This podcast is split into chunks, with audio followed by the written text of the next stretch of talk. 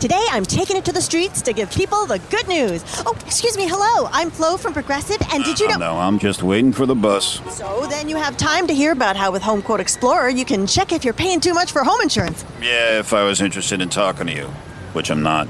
Okay, I'll do the talking, and you just check if you can be saving, which is going to be pretty hard to do if you put on your headphones. Okay. See if you're paying too much for home insurance with Home Quote Explorer. Progressive Casualty Insurance Company and affiliates. Comparison rates not available in all states or situations. Meus irmãos, como eu falei.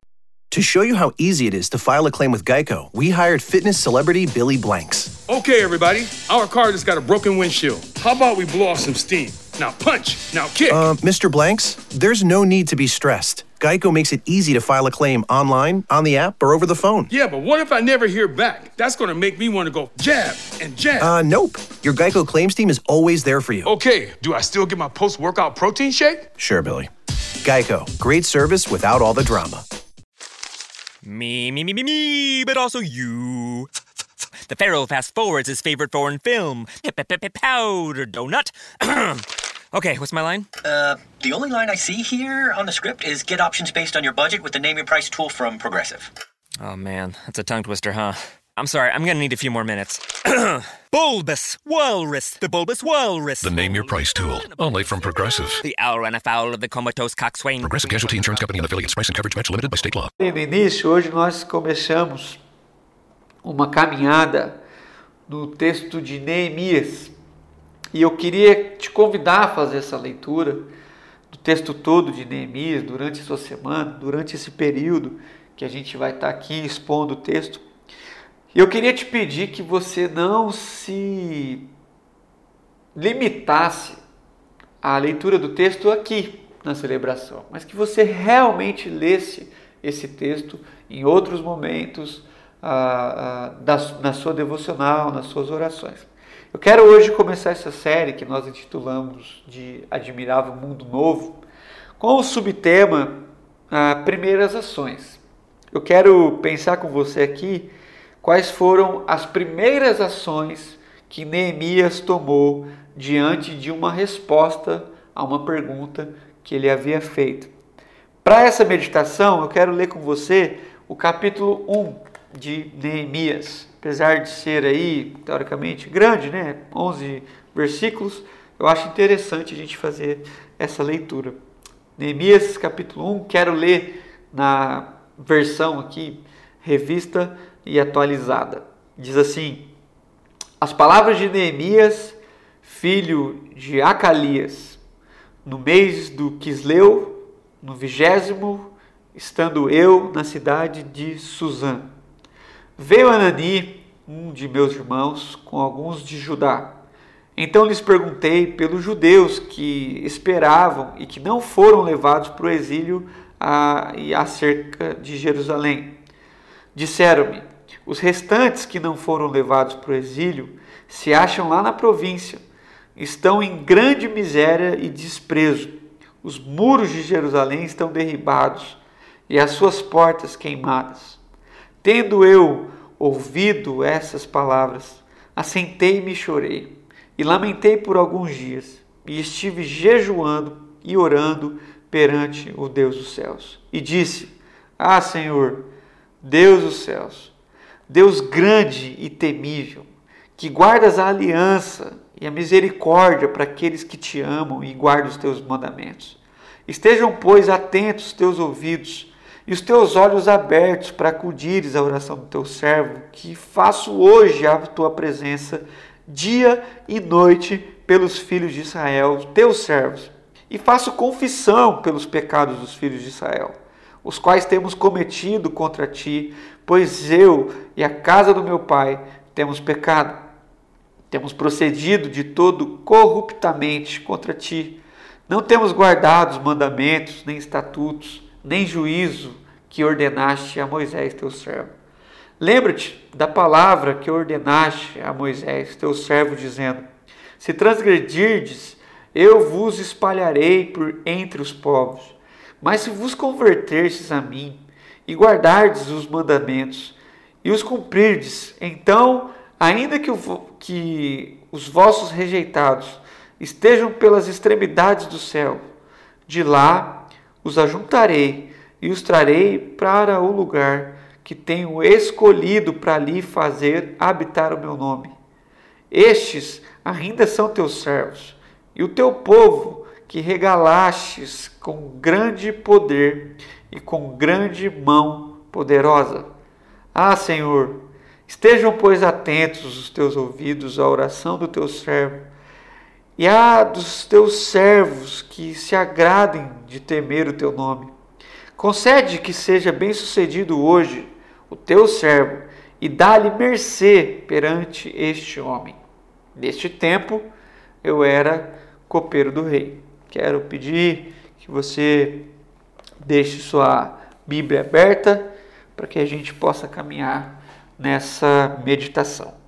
Antes de entrar no texto em si, eu creio que é necessário que a gente entenda bem o momento em que Neemias está vivendo, de onde ele está escrevendo, enfim. E para isso eu faço uso aqui de um contexto um pouco mais amplo até chegar aqui no nosso texto. Pois bem, Neemias ele está escrevendo num contexto pós-exílio e no referido aqui o exílio babilônico. Então, o, o povo de Israel viveu durante 120 anos o que nós chamamos de Reino Unido, ou seja, as doze tribos viviam unidas, e isso sobre ah, o reinado de três pessoas, sobre o rei Saul, o rei Davi e o rei Salomão. Ambos reinaram durante 40 anos. No reinado do rei Salomão, por causa da sua pompa, dos seus gastos ah, exorbitantes, ele impôs taxas abusivas de, de juros ah, e de impostos. O que aconteceu foi que no seu reino ele enriqueceu demais, mas o povo empobreceu demais. Então sempre tem alguém pagando a conta dos governantes. E na maioria das vezes quem paga a maior conta são os pobres. Isso desde desse povo. O que aconteceu foi que quando o seu filho Roboão assume cadeira, assume o trono. As pessoas então formaram ali uma comitiva e foram conversar com Roboão, pedindo que ele baixasse essas taxas de impostos para que o povo vivesse melhor, para que os empresários tivessem mais condição, os, os lavradores tivessem melhores condições, enfim. O que acontece é que nesse pedido o Roboão vai e pede conselho de dois grupos. O texto bíblico relata que ele pede conselho aos anciãos e pede conselho aos jovens. O que acontece é que os anciãos disseram que ele deveria ouvir o clamor do povo e os jovens falaram exatamente o contrário, que ele deveria pesar ainda mais porque esse povo estava se rebelando e ele iria ter problemas. Vamos colocar assim. O que acontece é que ele ouve, por incrível que pareça, o conselho dos jovens e ele põe ainda mais um braço pesado sobre o povo. E com isso nós vemos no texto bíblico uma rebelião. Das doze tribos, dez se rebelam e formam então o que nós conhecemos na Bíblia como o Reino do Norte. Duas tribos ficam, dez tribos se vão. Essas duas que ficam, ficam a tribo de Benjamim e a tribo de Judá, e são conhecidos como a tribo do Sul. Acontece que a tribo do Norte, como eles são dispersos, essa tribo se organizou durante, durante 209 anos. E durante esse tempo, eles tiveram um período muito conturbado e viveram sobre o reinado de 19 reis que representavam oito dinastias diferentes. O que aconteceu foi que esse, esse povo foi se misturando, foi se uh, mudando, se aculturando e no embate com os assírios, eles foram levados porque a gente conhece do exílio assírio. Esse exílio assírio, ele na verdade foi né, perpétuo, porque esse povo nunca mais se organizou como nação e a tribo do norte ah, se, se deu como um fim, vamos colocar assim, de forma organizada. A tribo do sul entre altos e baixos, eles tentavam manter-se mais nos estatutos de Deus e tudo mais. Ora estavam bem, ora estavam mais. Mas uma coisa essa tribo manteve, essa ideia da dinastia davídica, porque eles pensavam e liam que o Messias viria, o Rei dos Reis viria dessa tribo. Então eles não podiam mudar o reino, porque isso alteraria a vinda do Messias. Mas eles tiveram vários pecados.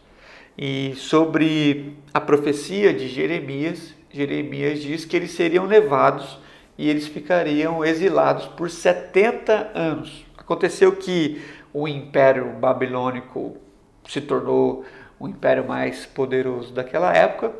Eles tentam invadir Jerusalém por três vezes e na primeira invasão eles levam o que a gente chama dos príncipes da cidade. Né? Eles conseguem levar as pessoas mais inteligentes, vamos dizer assim. Essa primeira invasão foi a invasão que levaram, a que levou, perdão, Daniel e seus amigos. Depois eles tentam uma nova invasão uma terceira invasão se dá no ano de 586 e é quando então Babilônia, de, de, de, de forma assim truculenta, toma Jerusalém, destrói o templo, destrói o muro, destrói a cidade e leva grande parte dos judeus para Babilônia. No começo, o povo judeu ah, demorou a acostumar ali com com a cultura babilônica, que era totalmente diferente da cultura judaica. Mas conforme os anos foram passando, eles foram se aculturando, eles foram tomando posse de coisas que não deveriam uh, ter sido feitas e eles foram mudando a forma de pensar, mudando a sua forma espiritual de ser, a sua forma de negócio, eles foram literalmente se aculturando. O que aconteceu é que o reino babilônico, apesar da sua força, isso é normal, né? O mundo vai mudando as suas potências, isso acontece até hoje. Naquele, naquele tempo acontecia um pouco mais rápido, né? Então, esse império era muito forte, mas cresce também um império que a gente chama de Medo-Persa, e esse império consegue ficar mais forte do que a Babilônia, e exatamente ali no ano 516, que dá os 70 anos exatos que Jeremias tinha profetizado. O, Medo, o Império Medo-Persa toma o poder, invade a Babilônia, e eles tinham uma cultura totalmente diferente da Babilônia. Os babilônicos, eles iam até os lugares e eles traziam o povo para se fazer uma potência mundial. O Império Medo-Persa pensava ao contrário disso. Ao invés de trazer as nações, eles queriam a, a dominar as nações em seus lugares. Então, eles queriam ter um território mais amplo. E isso aconteceu. Então, a, a, o rei ali mandou com que o povo que estava na Babilônia, o povo judeu, voltasse para Jerusalém. Mas esse povo, não, nem todo mundo já queria voltar. Então, eles sofreram para ir, mas eles já não queriam voltar.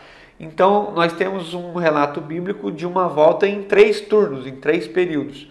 O primeiro grupo dos judeus que voltaram, que voltou, perdão, até Jerusalém, é o grupo que foi comandado por Zorobabel. E eles tinham como missão reconstruir o templo. Só que quando eles chegaram em Jerusalém, os samaritanos, que é esse povo do norte que se misturou com várias outras nações e não eram mais os judeus, vamos dizer, sangue puro, eles eram samaritanos, tinham algumas coisas semelhantes, mas tinham se aculturado também. Os samaritanos eles vêm até Jerusalém e eles querem ajudar, eles se propõem a ajudar na reconstrução do templo, mas na verdade eles queriam a mudar alguma forma a forma dos judeus prestarem culto, entre outras coisas. Os judeus não aceitam a ajuda dos samaritanos, os samaritanos se rebelam e eles escrevem uma carta ao rei Artaxerxes, dizendo que os judeus estavam conspirando contra o rei. O rei então impede a reconstrução do templo e os judeus voltam cada um lá para suas casas e começam a reconstruir sua casa, seu negócio e deixam de lado a reconstrução do templo. Esse é o primeiro período. O segundo período que, de, de retorno é o período comandado por Esdras, que, que era um escriba, um estudioso da lei e que tinha como foco a reconstrução espiritual do povo. E a terceira, a, a terceiro grupo, o terceiro a, processo de retorno é o processo de Neemias, que se dá aproximadamente no ano 444, ou seja, cerca de 120 anos depois que o povo judeu foi levado para a Babilônia, é que Neemias começa a falar. Quando Neemias começa a falar, a cidade está em ruínas, o muro está caído, as portas estão queimadas, o templo está arruinado, a cidade está cercada de inimigos, há um um embate ainda maior entre os samaritanos e os judeus. Aí você vai entendendo porque no tempo de Jesus havia tantos desgastes entre os samariteus, os samaritanos e os judeus. Ah, era um povo marcado pela dor, um povo que lá desde quando foram libertos no Egito vem caminhando por altos e baixos, altos e baixos, altos e baixos, tinham retornado do exílio, não tinham praticamente nada, enfim, muitas dificuldades. Esse é o cenário que Neemias começa a falar e que Neemias começa a escrever. E é interessante que quando a gente lê a respeito do Neemias, o seu nome já fala acerca do caráter do seu ministério, porque Neemias significa o consolador. Então Neemias seria um consolador, alguém que através do consolo iria trabalhar nessa reforma, nessa reconstrução. E aqui nós lemos no último verso do capítulo 1, na verdade a última informação que a gente tem é que Neemias era o copeiro do rei. O que, que significa ser copeiro do rei? A gente pensa que copeiro é um garçom. Um copeiro não é um garçom. Copeiro, naquela época, era uma das pessoas uh, de maior nível de confiança do rei. Era quem experimentava a comida antes do rei. Então, num tempo de tantas conspirações, hum, algo que se fazia muito era envenenar a comida. Então, tem-se agora essa função do copeiro, era alguém que iria lá, bebia o vinho antes, bebia a água antes, comia a comida antes. Se essa pessoa não morresse, então aquela comida poderia ser comida pelo rei. Só que apesar de ser uma, uma atividade diferente, vamos dizer assim, é uma, é uma atividade que transmite muita fidelidade. Então, era alguém que todos os períodos dizia intrinsecamente que estava se colocando, ah, colocando a sua vida no lugar do rei. Então, é por causa disso que o rei e o copeiro viviam muito juntos. O rei não ia em nenhum lugar sem o seu copeiro. Então, o copeiro era uma atividade de muito, muito destaque e de muita confiança com certeza uma das atividades mais bem vistas e mais bem pagas daquele período. Neemias era alguém que tinha chegado no topo a, a, da sua carreira, alguém que estava numa das posições mais desejadas do seu tempo. É importante a gente entender isso. E mesmo assim, mesmo Neemias tendo conquistado tantas coisas e, obviamente, muitas posses, uh, com, com, uma, com, um estilo de vida uh, muito confortável, morando no palácio. É importante a gente ressaltar que Neemias não perdeu as suas raízes, Neemias não se vendeu, Neemias não esqueceu a sua vocação, Neemias não esqueceu o seu nome, o seu chamado. Ele vivia nos palácios, isso é certo, mas o seu coração estava ali na rua. Ele era um homem de muita polpa. Ele estava ali entre a, a, os lugares mais ilustres, mas o seu coração nunca se perdeu. Ele mantinha um vínculo ah, com as pessoas. E no versículo 2, a gente encontra a informação de que ele faz uma pergunta. Então, perguntei pelos judeus que escaparam e que não foram levados para o exílio. Naquela primeira ida, a Babilônia, obviamente que não foram todos, né? alguns escaparam e ficaram. Ele está perguntando dessas pessoas e desses dois grupos que voltaram nessas outras comissões. E a partir dessa pergunta, tem-se uma resposta que é fundamental para todo o livro. O que, que eles respondem? Eles respondem que o povo que ficou ali estava em grande miséria, em desprezo, ou seja, esquecidos, e os muros estavam caídos e as portas da cidade estavam queimadas. Hoje nós não temos portas, né? Não temos portais, nós não temos muro. Mas naquele tempo, os muros e as portas representavam a segurança da cidade. Segurança da cidade. Hoje tem lá resquício dos muros, se tornou um lugar de oração. Mas naquele tempo era um lugar a, a, a, de segurança. O que eles estão dizendo é que eles estão esquecidos, não têm segurança nenhum, estão vivendo na miséria, estão ali em estado uh, desumano. Desumano. Quando Neemias escuta isso, ele tem então suas primeiras respostas, suas primeiras ações, que é o que eu já havia falado da nossa meditação.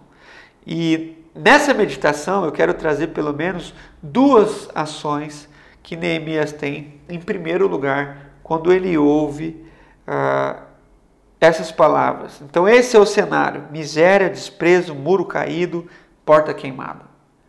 A primeira ação que Neemias tem, isso você lê no versículo 4, é que, tendo ele ouvido as palavras, ele se assentou, chorou e lamentou por alguns dias. Então eu colocaria aqui que a primeira ação de Neemias é uma ação de empatia, é uma ação de compaixão.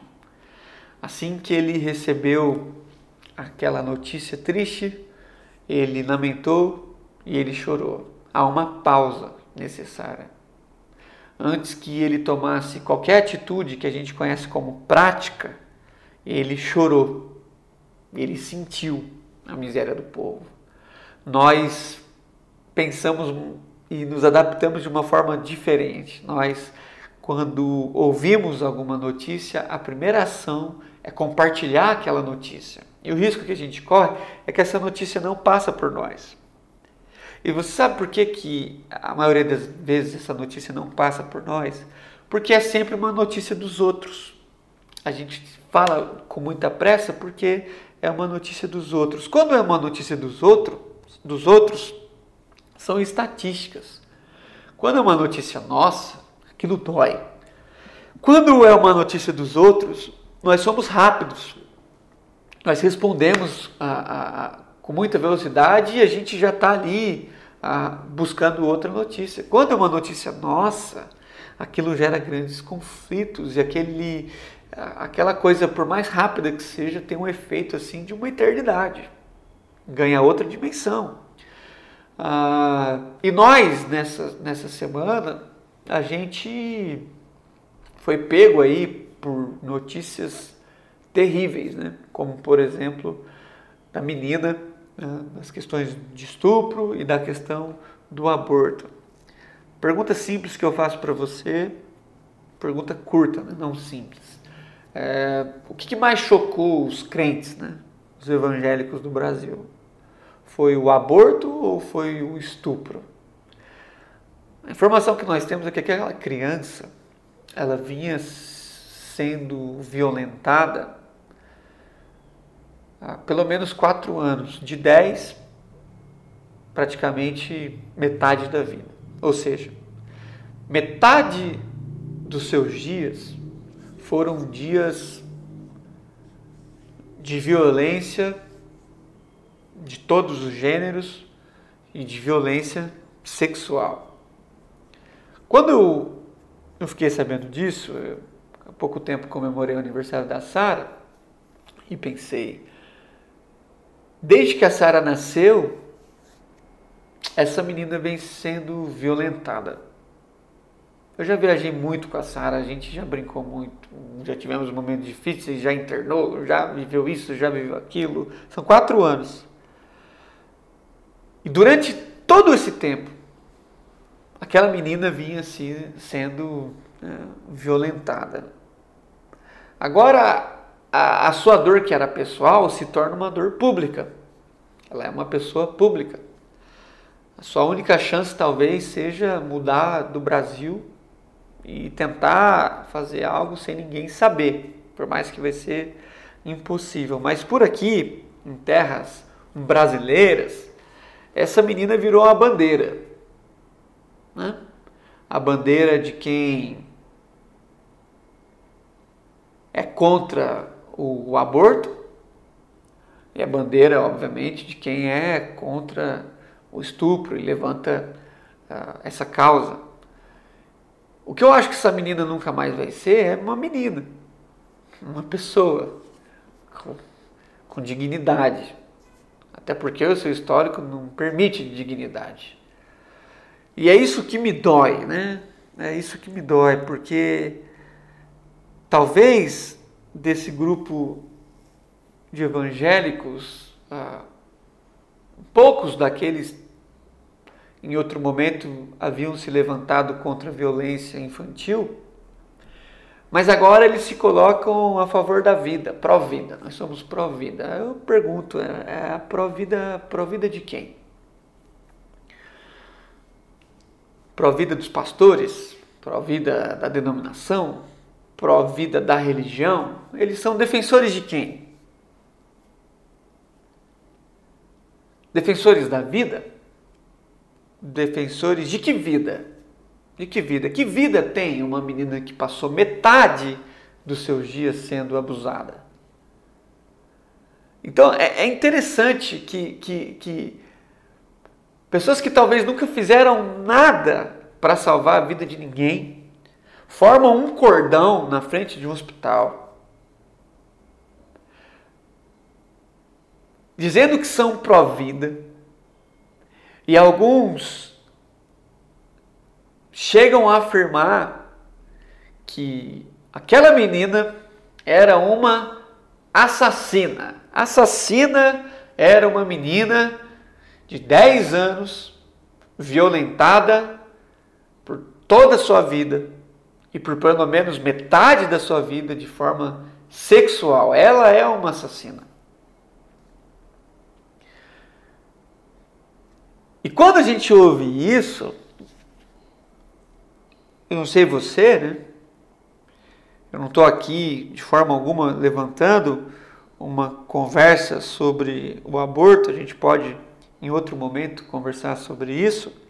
A nossa única, presta atenção, a nossa única intenção, levantando esse exemplo, é mostrar para mim e para você que quando nós estamos falando da miséria do outro, nós somos sempre insensíveis, nós somos frios, nós falamos coisas deslocadas e nós somos irresponsáveis. Quando nós estamos falando só do outro, nós somos assim, somos rápidos. A gente fala, a gente não pensa, a gente se junta, mas a gente é insensível. Neemias, quando ele ficou chamando, eh, sabendo, perdão, da miséria do seu povo, a primeira atitude que ele teve foi chorar e se lamentar. Jesus disse: Bem-aventurados são os que choram. E no ano passado, a gente na série do Sermão do Monte, nós chegamos à conclusão, falando dessa bem-aventurança, que bem-aventurados são os que ainda choram nesse mar de indiferença. Bem-aventurados são os que ainda são sensíveis e conseguem chorar pelo, pela dor, pela miséria do outro. Neemias chorou. E não chorou assim, algum, alguns minutos, lágrimas de crocodilo, né, como fala. Chorou por alguns dias e ele lamentou. Ele lamentou. E ele chorou e ele lamentou. Antes de expor a sua opinião, antes de falar com o rei, antes de pensar nas estratégias, antes de pensar nos protestos, antes de pensar nos passos, antes de qualquer outra coisa, Neemias chorou e lamentou. Desde que aquela trans subiu na cruz, na então chamada Marcha do Orgulho Gay, naquela época, se eu não me engano foi 2014, no máximo 2015, desde aquele episódio que eu venho pessoalmente sendo questionado e de certa forma cobrado por expor a minha opinião, enfim. Eu lembro que aquilo aconteceu no domingo e na segunda-feira quando eu acordei tinha mensagens no meu celular e lembro pelo menos de uma de uma pessoa cobrando que eu falasse alguma coisa onde já se viu transexual subindo uma cruz e tal.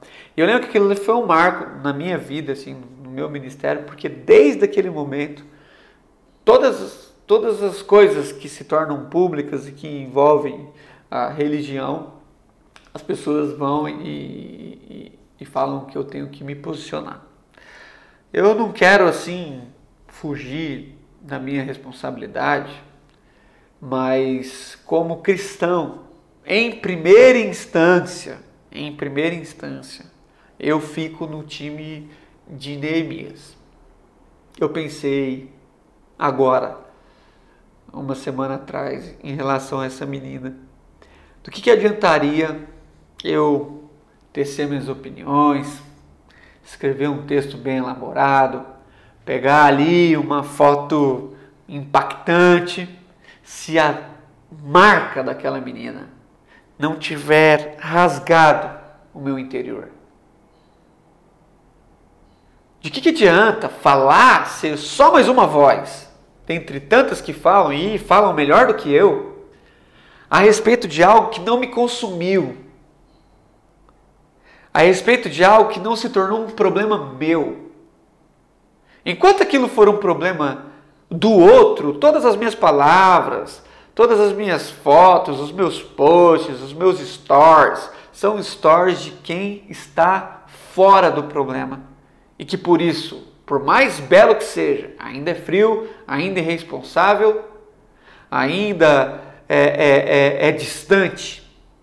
Então, nesse quesito, em primeira instância, eu fico aqui no time do Neemias, daqueles que querem lamentar e chorar antes de qualquer outra coisa. Não estou falando só isso, mas antes de qualquer outra coisa. Lamentar não é falar da dor. Lamentar não é ficar reclamando. Lamentar aqui no texto é falar da dor do outro da mesma forma como eu falo da minha. Olha que interessante. Olha que interessante. A primeira ação de Neemias é lamentar e chorar antes de qualquer outra coisa. Em segundo lugar, a segunda ação de Neemias, que está junto né, nesse combo, é orar e jejuar. Então, se a primeira atitude é chorar, a segunda atitude é orar. E nessa oração de Neemias, a oração vai do versículo 5 até o versículo 11. Quero fazer algumas colocações aqui. Em primeiro lugar, é, ele não ora por ele, ele ora pelos seus irmãos. Em segundo lugar, ele confessa pecados que ele não cometeu mas ele toma como se ele tivesse cometido. Ele diz assim: E faço confissão pelos pecados dos filhos de Israel. Ele se inclui no pecado do povo, apesar daquilo tudo estar se referindo a coisas antigas, talvez que ele nem tinha nascido, mas ele se inclui. E nisso nós chamamos de pecados estruturais que, que seria um pecado estrutural? Como, por exemplo, você pode dizer assim: eu não sou racista, mas a forma como a gente se constituiu é. Você pode dizer assim: ah, eu não sou machista, mas a forma como a nossa nação, a nossa geração se constituiu é. Você pode dizer assim: não, eu nunca agredi a minha esposa. Talvez porque você não saiba o que é agressão. Né? Você está pensando só na agressão física e há aí pelo menos cinco itens que configuram a agressão. Mas vamos supor que você nunca cometeu nenhum dos cinco itens que se configuram a agressão doméstica. Mas a maioria das pessoas, dos homens, cometem a agressão. Então isso é um pecado estrutural. Então, trazendo por exemplo do que foi feito ali naquela corrente humana frente ao hospital, lá em Pernambuco, em Recife, ah, para mim, é, mesmo eu não estando lá, se torna um pecado meu.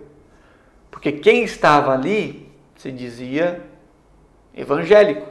E eu me configuro nesse grupo de pessoas que são cristãos evangélicos, protestantes. Eu me enquadro nesse grupo. Então, embora eu não estivesse lá e não concordasse com aquela atitude daquela forma tenebrosa aos meus olhos, terrível, irresponsável, o que apareceu na televisão foi que os evangélicos estavam lá. Então, eu estava lá, mesmo não estando.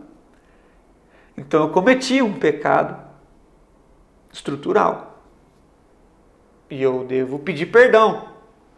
Pedir perdão para a comunidade, para a população brasileira, para a família, para a menina e para Deus.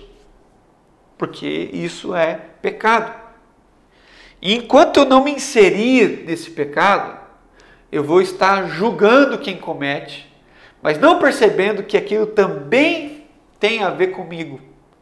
E enquanto eu só julgo, eu sou irresponsável.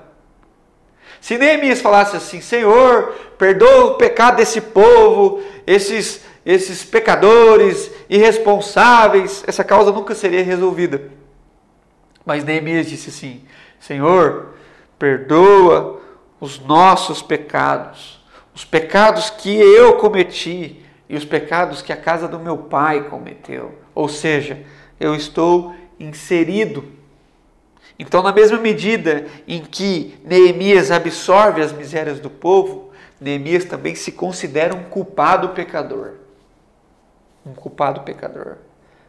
Como o povo de Deus, nós precisamos confessar os nossos pecados. Neemias ora pelo povo, ele investe tempo, ele jejua, ele, ele, ele, ele gasta talvez semanas pelo povo. E ele faz como se fosse ele. E nós, assim, como, como nação brasileira, como evangélicos do Brasil, nós estamos assim, bem avoados, né? Bem avoados. A nossa nação chega aí à marca de 115 mil mortes, então, hoje ou amanhã, infelizmente. E a gente se acostumou com o caos. A gente se acostumou com o caos. A gente está há alguns meses batendo todos os dias a marca de mil mortes, mil mortes, mil quatrocentos, mil trezentos, mil duzentos, mil cem, mil cem, mil cem, mil cem, mil duzentos. Isso já cauterizou o nosso coração.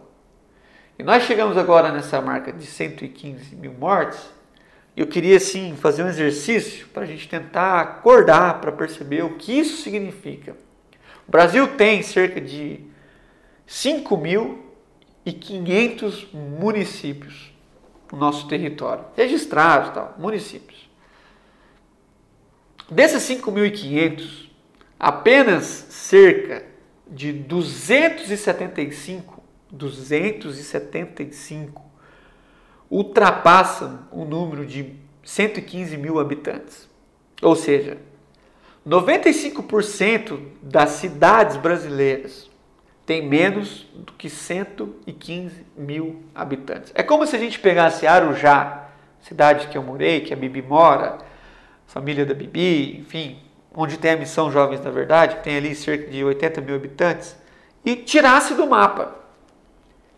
É como se a gente pegasse Catanduva, é como se a gente pegasse Araras, que tem ali cerca de 130 mil habitantes, e, daqui a algumas semanas tirasse do mapa. Aí você vai falar assim: 115 mil mortes.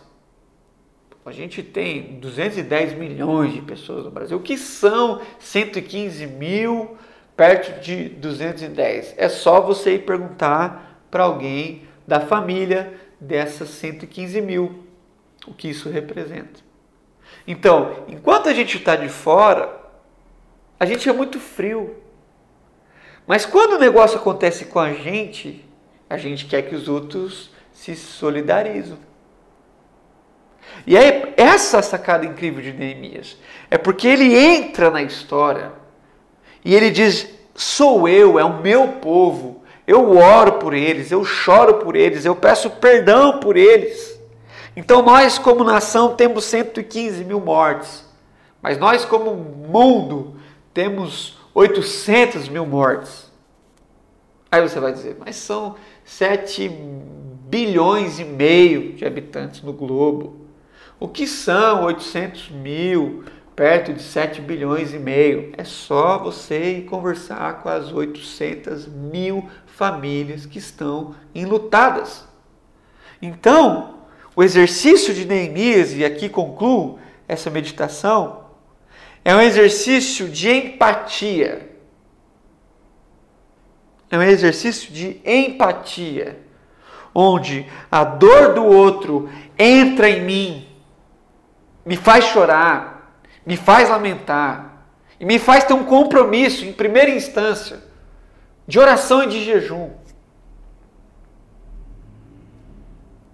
E nas próximas semanas a gente vai ver todos os movimentos necessários que Neemias faz para a reconstrução. Mas hoje, meu irmão, em nome de Jesus, eu queria sim te pedir para que você tivesse um pouco mais de calma, para que você não cedesse à pressão das pessoas que estão dizendo assim: se posiciona, fala alguma coisa, o que, que vocês vão fazer, o que, que vocês vão falar, o que, que vocês vão seguir lá. Calma, Não deu tempo de digerir. Não deu tempo de pensar. Não deu tempo de sentir. Nós somos a comunidade da compaixão. Nós somos a comunidade chamada a chorar com os que choram, a se alegrar com os, com, com os que se alegram, mas não está dando tempo. Na velocidade em que a gente atribuiu a nossa vida, não está dando tempo. Milhões de informações. Milhares de informações. Todos os dias, todos os lugares. Você vê uma notícia terrível. Uma menina é estuprada durante quatro anos e engravida. A próxima é tem Champions League final daqui a pouco. Se o Neymar ganhar, ele se torna o melhor do mundo. Bayern de Munique versus Paris Saint-Germain. A grande final. E, e, e sem você perceber, essas informações, uma que é terrível e uma que não vai mudar a vida de ninguém, elas, elas, elas estão no mesmo degrau. Ah, você viu o preço da manga? Subiu, Amanda Palmer, Amanda, Amanda, a manga Palmer subiu, viu? Olha só o limão, olha o limão. Próxima, próxima entrevista. Pai esquarteja o filho e põe numa mala. Você viu, rapaz, o limão? Tá vendo? Não está dando tempo. Ah, Daniel, então você acha que você vai ser sempre o isentão? Essa é a classificação. Eu sou o isentão. Eu não sei. Creio que não. Mas, em primeira instância, o convite do texto bíblico é que a gente tem que orar pelos nossos irmãos, chorar, lamentar, jejuar pelos pecados da nação, pelos pecados do mundo. Está mais do que claro que a humanidade não deu certo. Está mais do que claro que a forma como a gente estava vivendo não estava certo. Está mais do que claro que daqui a pouco a gente vai estar tá no mesmo ritmo e talvez pior. E a pandemia seja mais um dos assuntos que a gente tem para contar. Então, no nome de Jesus, no nome de Jesus, que o Espírito de Deus possa constranger o nosso coração para que a gente não se perca no chamado cristão. Nós não fomos chamados a resolver os problemas estruturais. Nós fomos chamados a amar as pessoas, a sentir compaixão. Nós não temos fé de que esse mundo aqui tem jeito. Nós não acreditamos que algum governante pode ser bom o suficiente para que ele estabeleça justiça. Na nossa cabeça, só Deus estabelece justiça. Os nossos olhos estão nos céus. Mas enquanto nós estamos na terra, nós gritaremos pela justiça. Nós gritaremos pela justiça. Mas antes de qualquer movimento, a gente precisa sentir a dor dos nossos irmãos. Quero lembrar com você que Jesus, quando olhou para Jerusalém, ele chorou e ele disse: Ah, Jerusalém, como eu queria, como eu queria ajuntar vocês, como eu queria que vocês tivessem entendido. Ele chora e ora uma pausa necessária. Temos que nos pronunciar sempre. Nós somos a igreja protestante. Mas nós não somos a igreja do protesto só. Nós somos a comunidade que ama, que ampara e que sente a dor e que abraça e que acolhe e que cuida, mas que antes de tudo isso sente a dor. Jesus antes de morrer por nós, historicamente falando, tomou as nossas dores, tomou o nosso lugar. Então, o texto bíblico diz em Filipenses capítulo 2 que ele não julgou o fato de ser igual a Deus, ele se esvaziou e se tornou como um de nós, ou seja, ele se compadeceu. E quando ele se compadeceu, então ele exerceu a sua vocação. Ele não exerceu a sua vocação antes de se compadecer, antes de sentir as nossas dores. E historicamente, Jesus sentiu as nossas dores antes mesmo de, de ser crucificado. A crucificação é consumação, mas ele sentiu muito antes. Muito antes. Ele tomou antes ele se compadeceu e se movimentou. Que Deus te abençoe. Queria orar e que nessa semana você e eu sejamos animados pelo texto bíblico, porque embora a gente está falando de choro, de lamento e, e, e de oração e de jejum, tudo isso é um processo necessário para que a Igreja de Jesus volte a ocupar a sua cadeira real de missão a sua cadeira real de missão, que é ser como Jesus. Tenho em Neemias um grande exemplo. Um grande exemplo. Ah, claro que falhou em outras áreas, mas um homem de Deus quebrantado. Que essa semana você possa ter mais calma, não ser tão rápido nos julgamentos, não se preocupar tanto com o que você posta, mas que as informações alcancem o seu coração. Para que você não seja um papagaio falando coisas que não transformam a vida de ninguém, reproduzindo coisas que você mesmo nem sabe o que significa. Pelo contrário, que quando você abrir sua boca, você abre sua boca com autoridade para falar o que Deus espera da nossa nação, o que Deus espera de situações como essas que nós temos vivido. Quero orar, abaixe sua cabeça, vamos falar com Deus. Pai, obrigado por essa manhã.